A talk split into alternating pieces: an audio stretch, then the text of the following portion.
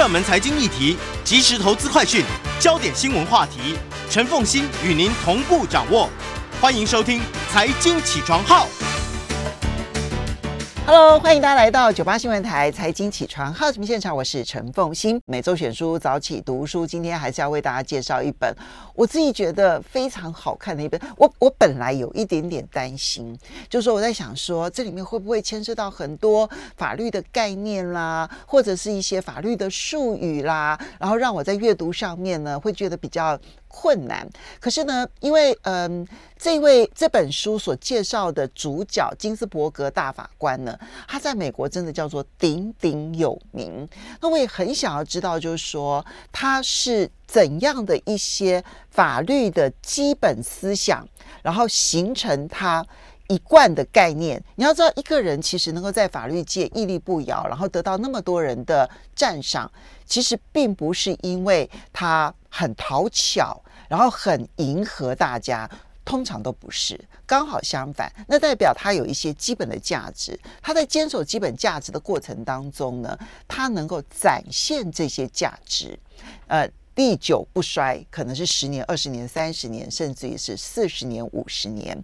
所以我很想要知道金斯伯格的故事啊，于是我想说，我还是要来看这一本书。结果呢，我原本担心的。不成问题，因为它是一个访谈记录，那么很好看。然后呢，我想要知道的金斯伯格的一些价值理念，乃至于可以引申到可能对全世界来讲走性别平等这些事情上面很有帮助的一些价值理念，我觉得其实收获满满。我们今天也非常高兴哦，我们今天连线的呢是绿洲联合法律事务所的主持律师赖芳玉赖律师。一起来谈，我反对。好，这个标题就叫做“我反对”。然后呢，副标题是“不恐龙大法官 R B G 第一手珍贵访谈录”。Hello，方玉早。嗨，风心各位朋友，大家哎，五节快乐，平安健康啦！疫情期间哦，真的要平安。对，尤其是疫情期间。好，那么嗯，这本书呢的主角就是我刚刚讲的。露丝·拜德·金斯伯格，那在美国，大家很多人都昵称他是 R B G，就是用他每一个这个这个名字的这个字首呢，然后去缩写，就 R B G。他的昵称也叫做“不恐龙法官”。好，其实这这这个是在美国也是这样称呼他的嘛，对不对？哈，对，我们来介绍一下金斯伯格 R B G 不恐龙法官。他到底是一何方人物？我我觉得，我我觉得凤溪你很棒的挑了这本书哈，因为这本书我觉得在 有一些共识性了哈。呃，因为这个这位大法官哦，他称为不恐龙法官，那你从这五个字，你就会看到一件事情，就是他是一个比较自由派的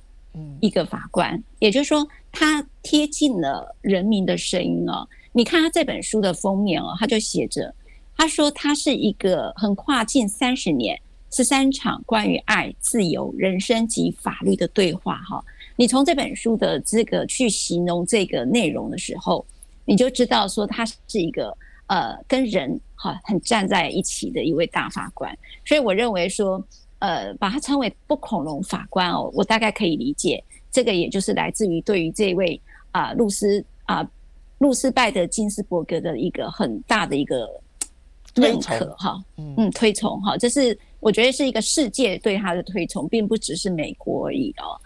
那这个 R B G 呢？我觉得第二个，我觉得它很大的特色是什么？它其实是，哎，它很特别哦。它是在克林顿提他为大法官，是在一九呃一九九三，刚好我那一年是当。律师，哈，所以对他是就印象很深刻的是，因为他个子小小的，但是精力旺盛，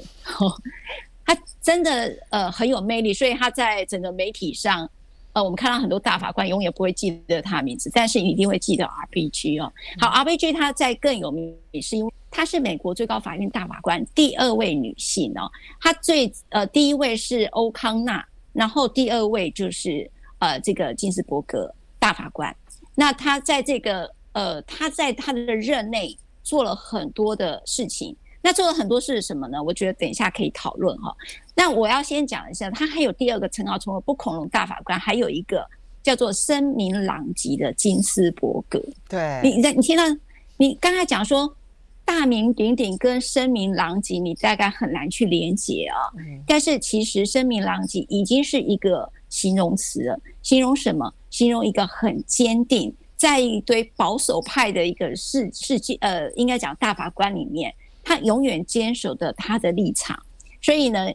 就以为他是一个老奶奶哈，因为这是一个美国呃纽约大学我记得一个法律系的学生，哥伦比亚大学对，哥伦比亚的是吧？对，啊，他这个这个没有，这位大学大学生是开了一个 blog，对，部落格，他开了，对他一个部落格。那么，因为他有个饶舌歌手叫做呃声名狼藉的歌手，所以呢，他就把金斯伯格本来以为他是一个温和的老奶奶，没想到其实这个老奶奶还蛮呛的哦。所以呢，他就开了一个这样的一个声名狼藉的金斯伯格，就因此呢，引起了好多人的呃共鸣。所以这个声名狼藉其实是对他的敬佩，敬佩他的战斗力十足，而且战斗不懈。没错，没错，哈。那我我觉得他还有一个。除了她是第二位女性大法官之外哦，富士比把她评比为世界百位权威女性哦。那这个文章里面有去提到她几个特质啦，我觉得大家可以用这几个特质来理解了的这位大法官，因为你们要先了解她之后，你就会知道你会对她非常佩服哦。除了我刚才讲的声名狼藉这件事情，所以她在法院中有很多的保守。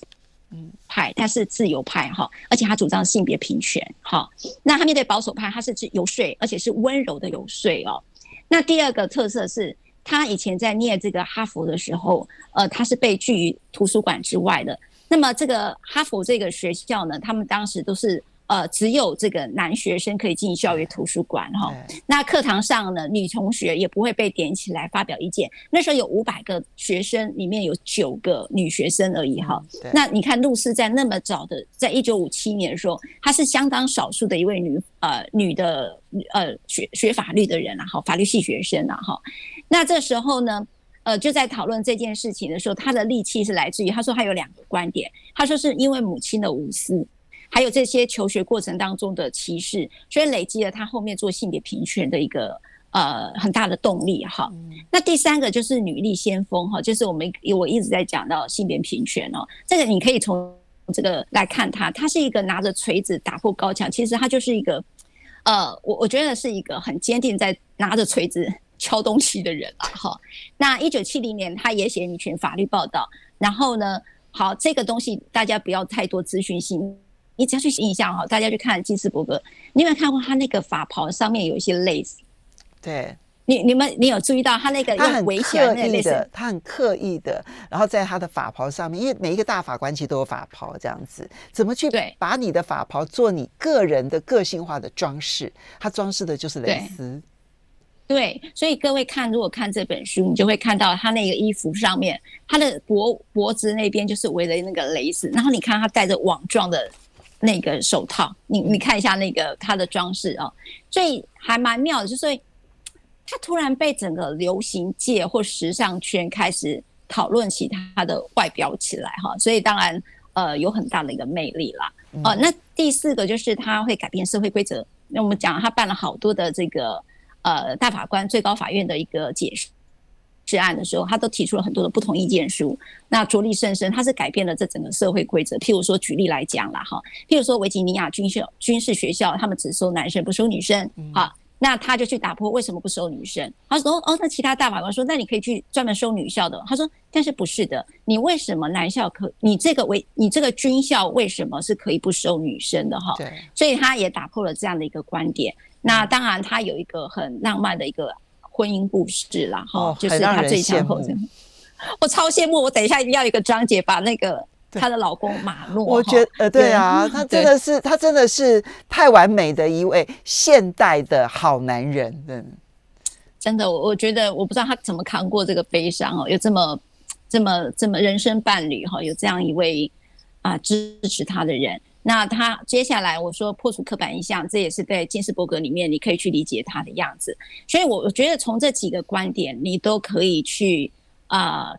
大概从这边透析出金斯伯格的样子嗯，但那我觉得就是一个强悍的样子，对。但是我觉得，就是金斯伯格，我们很容易从女性主义的角度去看待的时候，就会觉得说，哦，你们反正就是一天到晚的大女人主义。我觉得其实我们等下细谈金斯伯格，你就会知道他才是真心的两性平权。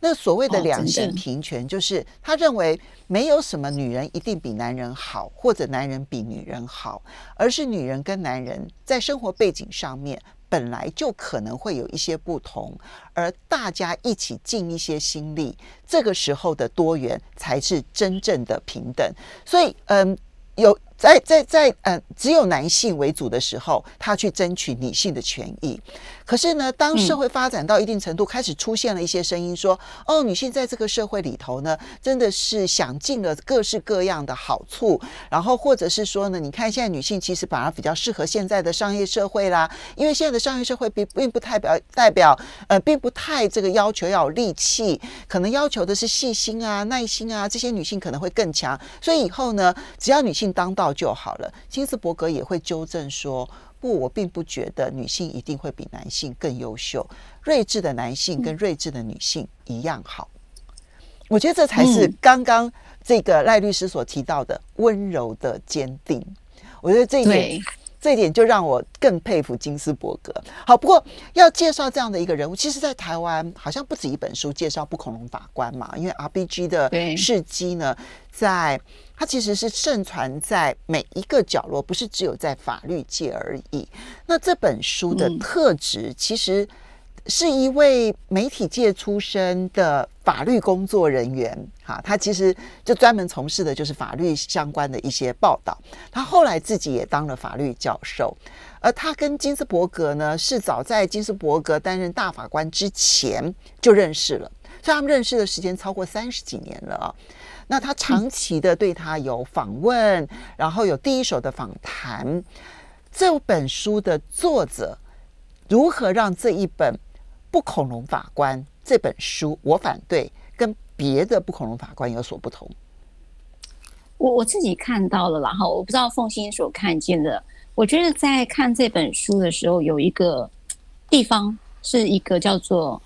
生活化，就是说像凤欣刚才讲的，就是说你乍看这个时候会担心好多的法律案件，尤其他讲的真的很多的。譬如说，我们后面会讲罗素韦德案啊，哈，你会看到好多的案件在讨论，可是他并不是那么去讨论那个法条的东西，而是他在透过对话的时候，让金斯伯格很多的语气都出来了，好，你会看到他对用对话的方式。那当然，就如凤欣所讲了，他认识他应该有二十五年，也就是说，呃，当时一九九三年克林顿要。提名这个金斯伯格的时候，其实那时候啊，很多女性主义是反对的。好像我就连接到刚才凤欣讲一句，就是说，好像他在性别平权这件事情做了很多的倡议，可是实际上女性主义者在克林顿要要不要提名露丝这个大法官的时候，其实有很多的不同的声音。哈，那但是这位作者也就是罗生呢，他写了一篇文章。他写了一篇文章，然后呃，克林顿好像总统好像哎，这段我不是很确定了，但是我看书的意思是，看到这篇文章之后，对他是有一些改观跟理解的，因为那个关于雷素韦德案呢，其实大家误会了，说他反对了是堕胎权哈的一个呃，就是反对这个堕胎权这件事情啊，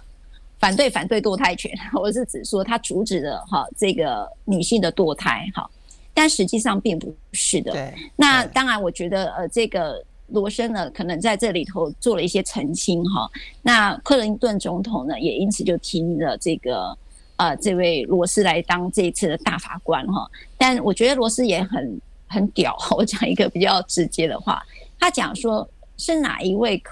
可以美国总统任命？参议院通过的，除了他，意思说还有人可以取代嘛？哈，那我我觉得这个为什么呢？也就是说，他是一个自由派，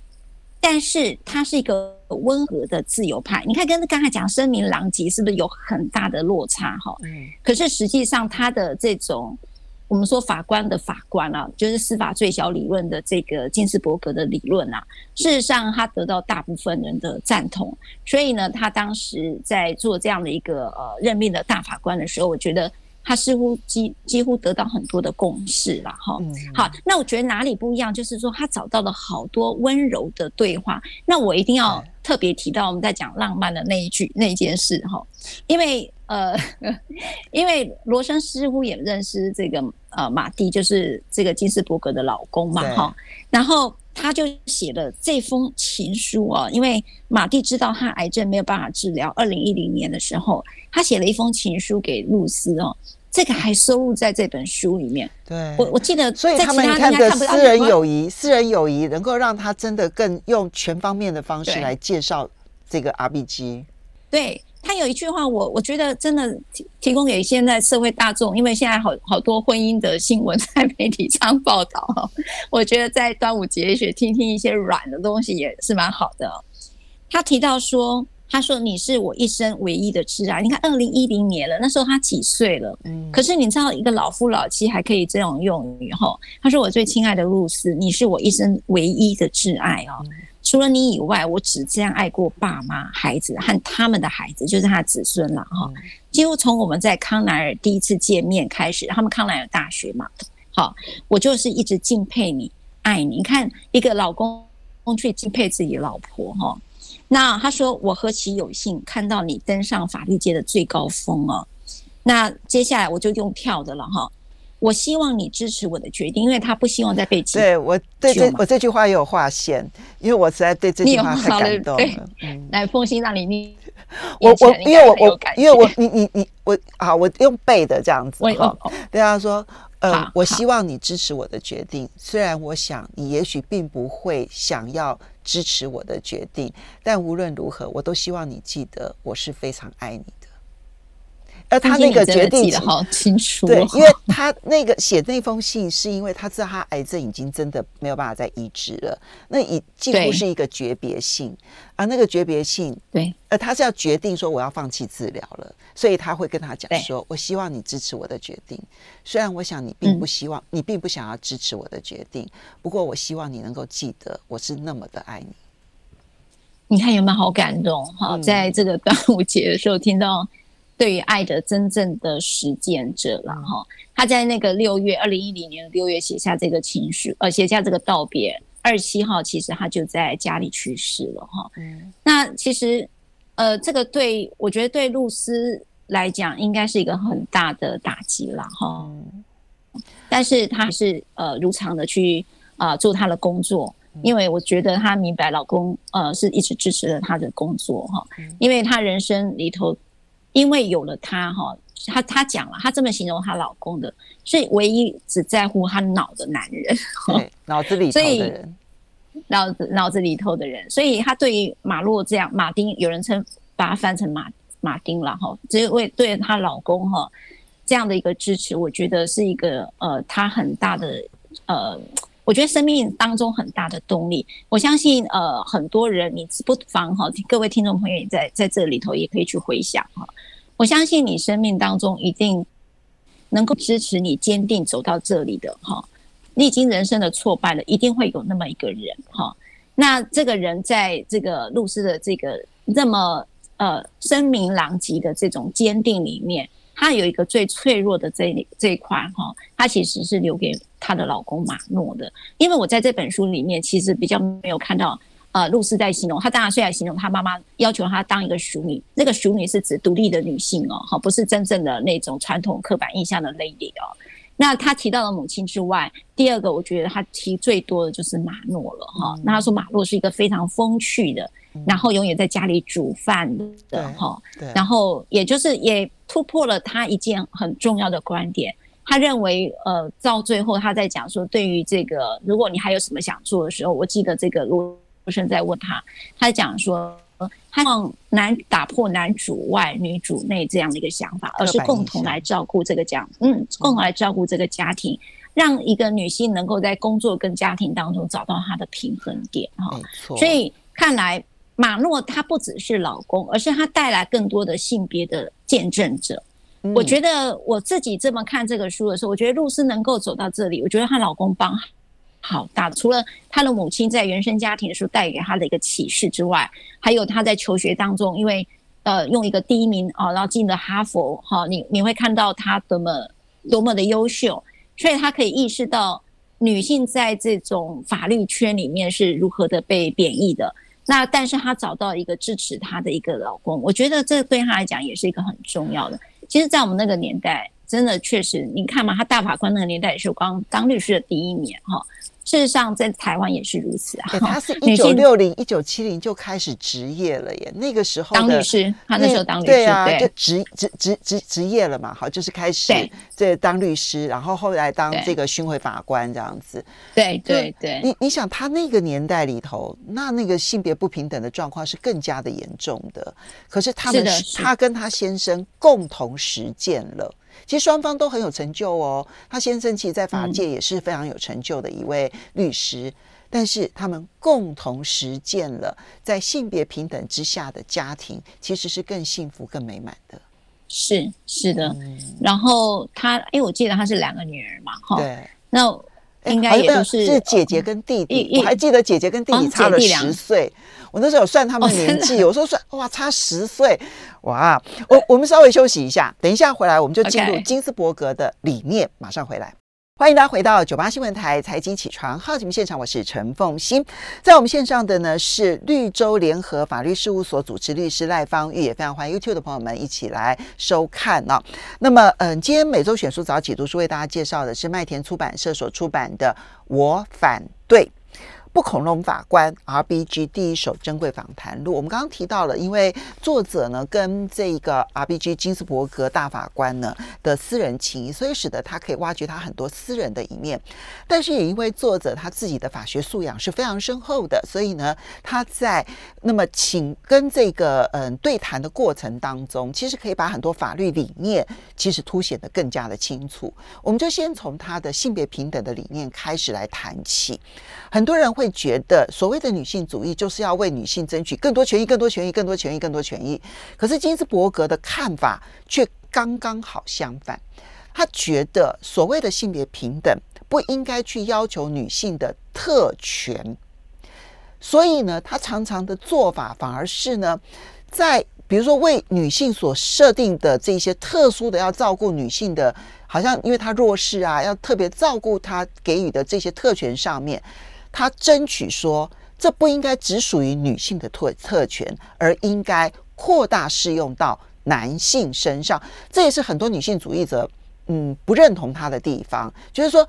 女性要求特权有什么不好？但他觉得真正的性别平等其实不应该是为女性争取更多的特权，然后让女性好像变成一个特殊的这个这个对象。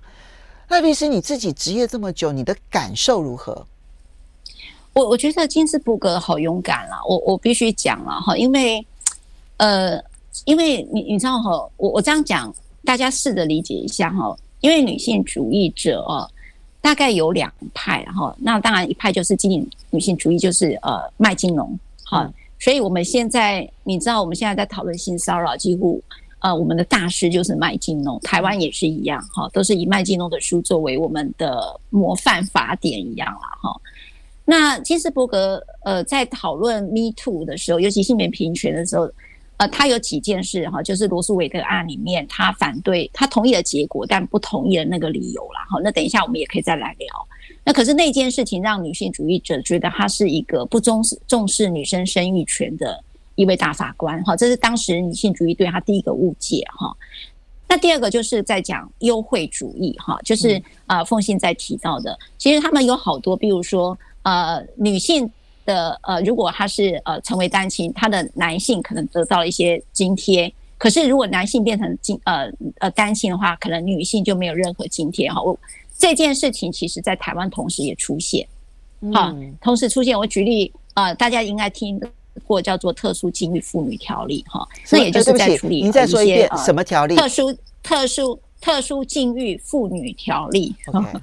这个就是专门针对于。啊，因为离婚要照照顾孩子、单亲的呃脆弱家庭的女性而提供的一个福利政策的一个法案哈。那其实这这件事情在台湾是这样的，所以那时候你大家如果呃可以去去看一下胡金川老师啊，就写了关关于单亲，他也特别把这件事情挑出来讲。他说为什么呃弱势的单亲不会是只有女性啊？男性也可能是弱势。那为什么特禁好，我们叫特禁条例哦？为什么就只有单独会于女性？所以这种优惠不是只有那基斯伯格在这讲这种优惠的时候，像类似这种情形，他就会提出了一个挑战，就这是性别不平等的挑战。他说：“你言下之意，只有女性在这种情形是需要你扶一把的，好，好像他是需要被保护，而男性呢，似乎他是永远的强者，即便到了那个状态，他还是强者。所以他觉得很多的保护策略里面啦，政策里面背后的思维都是在影射。”女性是一个没有能力的人啊，他引用了好多个大法官的那个宪法，呃，就是一个他们的一个判决，他都在讨论这件事情。好，那这件事情他在更严重，就在讲 Me Too 好了，嗯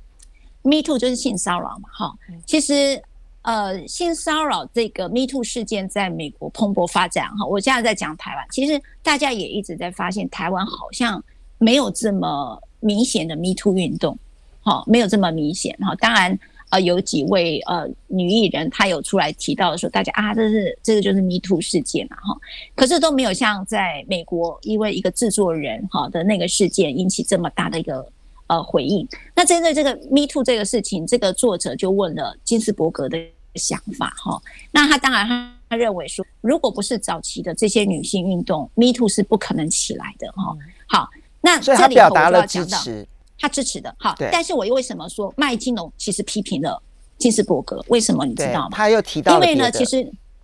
对，好，你你记不记得有一个叫使者的故事？哈，呃，天，哎，天使的故事，使女的故事，使女的，对不对？使女的故事，那个叫玛格玛格丽特，是不是？他的这位呃作者的名字我忘了哈。他在一个呃在一场的演讲当中，他却提到了一个说，现在你知道我们校园性骚扰事件，你知道？在美国哈，性骚扰有两块哈，大家只要一个叫职场性骚扰，一个叫做校园的性骚扰，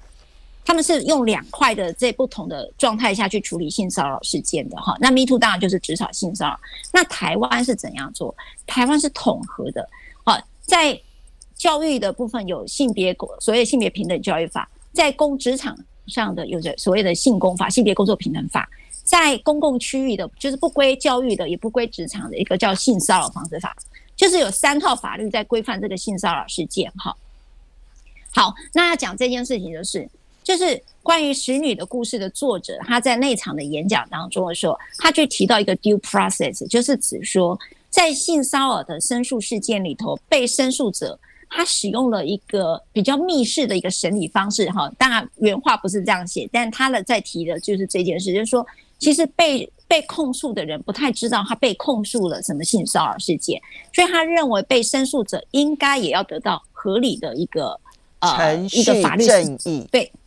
对，程序正义。而这件事情，作者呢就问了麦那个那个金斯伯格你的看法，他说他非常的，他就是从这边讲。他认为这种程序是任何人都应该被保护，不因为你是男的还是女性，或者甚至说你被害者都是女性这件事情，也不代表 due process 这种正当的程序应该要被啊可能被被妥协。所以他有好多的观点会认为，第一个优惠是反而是矮化了女性，他不认为这是性别平等概念。第二件事情，但但很多的激进女性主义者认为，你必须要看见在这个。社会结构下，女性在本质上她就是处在脆弱的状态，所以你如果不从这个角度去看的时候，你会反而让女性居于更更劣势的状态，因为你是一个齐头式的平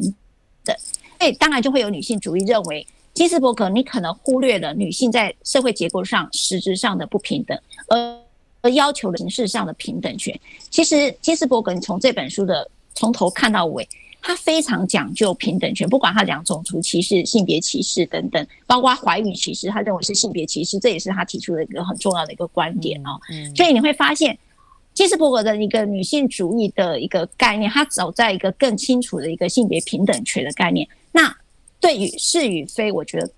呃，我觉得大家各自有想法，但是金斯伯格在这样的一个理念当中，他是非常彻底的。贯彻在他所谓的意见书里面的，嗯，而且不管任何的案子，当今天你刚刚提到就讲说，比如说有怀孕歧视这件事情，他当然是站在女性这一边，告诉大家说，你其实针对怀孕的歧视，你就是性别歧视，没有什么第二句话好说。那可是呢，如果今天比如说是抚恤。那么，在军中的抚恤呢，或者是有一些社会呃，在这个比如说社会保险上面的抚恤，他会把那个抚恤金给成为单亲的妈妈，但是大家都缴社会安全金、好安全保险费，可是却不肯给单亲，因为因为丧偶而成为单亲的爸爸，他就觉得，嗯，你这样子对于女性所付的那一个保险费就不公平了。所以他他你就你他从这个角度去出发说，凭什么不给单亲的爸爸？因为妈妈在缴这一个钱的时候，也希望他的家人能够得到保障啊。所以他的他把那个那个真的叫做平等这件事情落实在每一件事情。所以 Me Too 同样的，今天控诉者。绝对值得得到他最大的支援声援，这没有问题。整个社会能够走到这一步，他非常高兴。但是被控诉者，他其实很小心翼翼，不去用男性、女性对哈。被控诉者该有的 due process，就是那个程序正义，绝对不可以忽略他。对，我觉得这一点就是一个，哎，你从这里面可以看出来他的那个坚定啊，其实在基础上打得很深。所以他在每一件事情上面，他就可以不受摇摆。那所以我们就来进入这个罗素韦德案，这是一九七三年的时候的美国大法官非常重要的一个解释案。罗素韦德案呢，当时是因为德州的一个。嗯，反堕胎的一个法律，好打到了宪法法庭，然后最后呢，美国的大法官呢就决定德国的德德州的这一个这个反堕胎法的这个法案呢，法律呢是违宪的。那么同时也做了很多的解释之后呢，就成为了美国在这二十呃这五十年来最重要的反堕胎呃，就是就是给予女性堕胎权的一个解释。但是，你看这么重要的一个罗素韦德案，金斯伯格却是认为他的解释，他赞成罗素韦德的结果，就是德州的那个法律确实是违宪的。可是他反对他的解释，这一点让很多女性主义不能接受。我们要稍微休息一下，等一下回来，我们就来理解一下金斯伯格为什么认为这个解释会有问题，而且他认为这个解释。埋下了一些后遗症。到了二零二二年，现在美国大法官可能要推翻罗素韦德案的时候，你这时候，我这时候突然觉得，哎，金斯伯格其实是有远见的。我们休息一下，马上回来节目现场。欢迎大家回到九八新闻台财经起床号节目现场，我是陈凤欣，在我们线上的是绿洲联合法律事务所主持律师赖芳玉赖律师。每周选书早起读书，今天为大家介绍的是麦田出版社所出版的《我反对不恐龙法官不恐龙大法官 RBG 第一手珍贵访谈录》。我们现在呢，就来进入他的理念当中很重要的一环——罗素韦德案。这个是美国呢很重要的赋予妇女堕胎权非常重要的一个这个解释案。那么，可是呢，当时金斯伯格其实在公开演说的时候呢，他。赞成这一个解释的结果，好，就是德州的那一个反堕胎的法律是违法的，好，违宪的，好。可是他认为这个解释的方法有问题，会有后遗症。好，我觉得他金斯伯格真的是一个敏锐度很高的大法官，就是说他不是对法律的理解而已哦，他对于社运哈敏锐敏锐度也真的很高哦。也就是说，呃，当时。这个罗素韦德案，哈，这个事件当时他的解释是用平等权，哈，他是指说医生在治疗的过程中，隐私哦，隐私权对不对？是用隐私权，对对，他就认为说，这个在医生在做这个治疗的过程当中，那么女性其实对于自己的身体，她是拥有自己的人生权，呃，人，这应该想说自己的生育权的一个呃决定的，就是身体自主权。那么在美国，我们就把它称之为隐私权。隐私权，我们通常你不要以为只是说哦，我的呃关于自己的事情要不要让别人知道。在美国，隐私权的定义里面啊，它是包括我对我身体的决定权，这也是一个隐私权的概念。哈，所以呢，当时这个罗素韦德案的这个呃。主笔人他用了这个论点去讲隐私权的时候，那么金斯伯格就认为，呃，这件事情不是的。他认为要讨论的是女性的平等权，也就是说，对于人生的选择权这一件事情的负担，为什么你只加注在男女性而不加注在男性？所以他认为这是违反平等权的。好，这是第一个，他觉得在论述过程当中，你应该要很清楚知道，这是一个女性的平等权正在被剥夺，好，被歧视。第二件事情，他认为这个这个判这个理由啊也越界了，也就是说，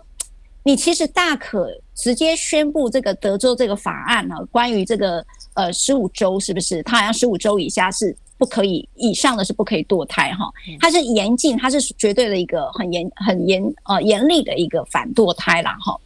那他你只要你只要去宣布德州法这个东西是违宪的就好。就好了，但是呢，他说这个理由书又讲更多。他说所有关于反堕胎全部都是违宪的，所以他让其他各州可能有一些呃折中的做法的，全部都一概被视为违宪。那当然这件事情就引起了很大很大的反弹。就本来把这个。反堕胎这件事情本来已经都不是议题了，本来并不是一个政治议题，但是到后面的一个发展之后，它连接的是一个种族跟阶级的事情。它突然关于堕胎与否这一件事的宪法的一个解释，突然变成一个政治议题，那引起了很多的这个保保守派的一个运动哈。所以他认为啊，这个理由呢，事实上是越界了，而且这个也可以反映在这个法官之。的法官，也就是说，金斯伯格被称为所谓司法最小理论的一个一个大法官。他认为说，你只要做一个判决里面的解释，你只要做的是确保现在的社会价值，而不是引导更大的价值。所以你会发现，他本来在做任何的意见书的时候，他采取的是一个中比较温一个自由派的一个写法。哈，所以他认为最高法院在这件事情的一个论述里面。他越了界，而且他的论述用隐私权来切，他认为也是不对的，应该要从平等权来呃来切。好，这件事情当时金斯伯格做了这个时候，引起了很大的误会。但现在为什么要在这个节目特别在提的是，因为今年的五月，嗯，美国最高法官也有一个就是上个月而已，嗯。对，就上个月的泄密案。那听说这一号的解释会在六月底，哈，六月底七月就会出来，哈。那个事情是怎么回事呢？也就是 Political 的这个、这个、这个、这个新闻站、新闻网站、网站，它新闻网站，哈。他那时候揭露了说，美国有一个 Alito，Alito 就是大法官，保保守派的大法官。你知道，在金斯伯格在二零二零年去世之后，川普提名了一个保守派嘛，哈，嗯，然后你就知道，现在保守派对自由派九个大法官里面是六比三，对，好是六比三。自从金斯伯格过世之后，嗯，对，金斯伯格那时候都还有五五比四哦，嗯，都还有五比四，就保守派五哦，然后自由派四。但现在变成保守派六，自由派三，嗯，对，自由派是三哈。那所以这一次，然后你知道大法官他们在做这种主笔的话，他们通常就是首席大法官他们会开会嘛，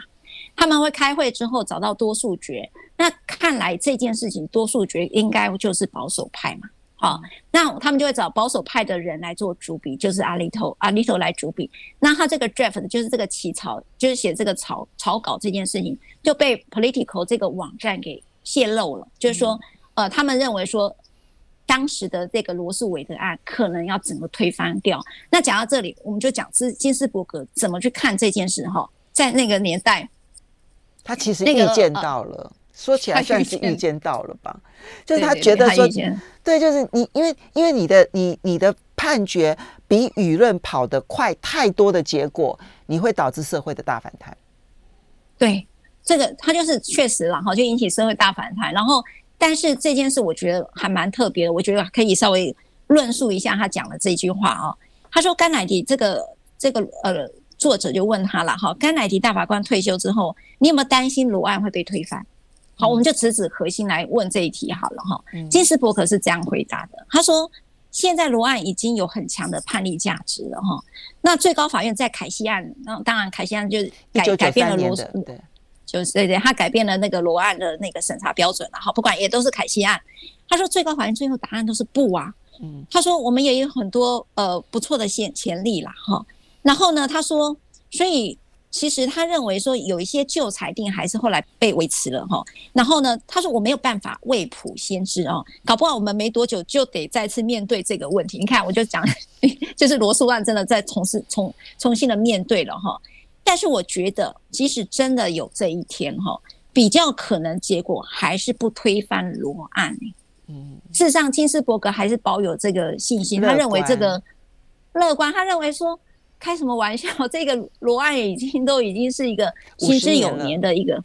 五十年了。就是女人，你问每一个女人说你有没有堕胎权，当然说有啊。为什么我会没有堕胎权？哈，所以这个罗案已经抵定了这么多年之后，却可是这个阿利头的这个 draft，就是他的意见书被流出来之后，引起好多的社会运动。那这个社会运动啊，我觉得就一个最大的特色是。因为选举要到了，好，所以保守派人突然很开心。那当然就有人在探讨这个泄密案到底是保守派流出来的，还是自由派因为时间的关系，我觉得这里面呢，其实他在罗素维德案，因为这些是还在还在进行当中的一个热门的新闻。然后你去观察金斯伯格的看法，也去观察他他对于司法改革，那么跟舆论还有。社会运动之间的关联性，它其实有它一整套的社会进步的关联性的一些看法，可以提供给大家做参考。我们要非常谢谢赖芳玉赖律师，也要非常谢谢大家在假日的时候的收看。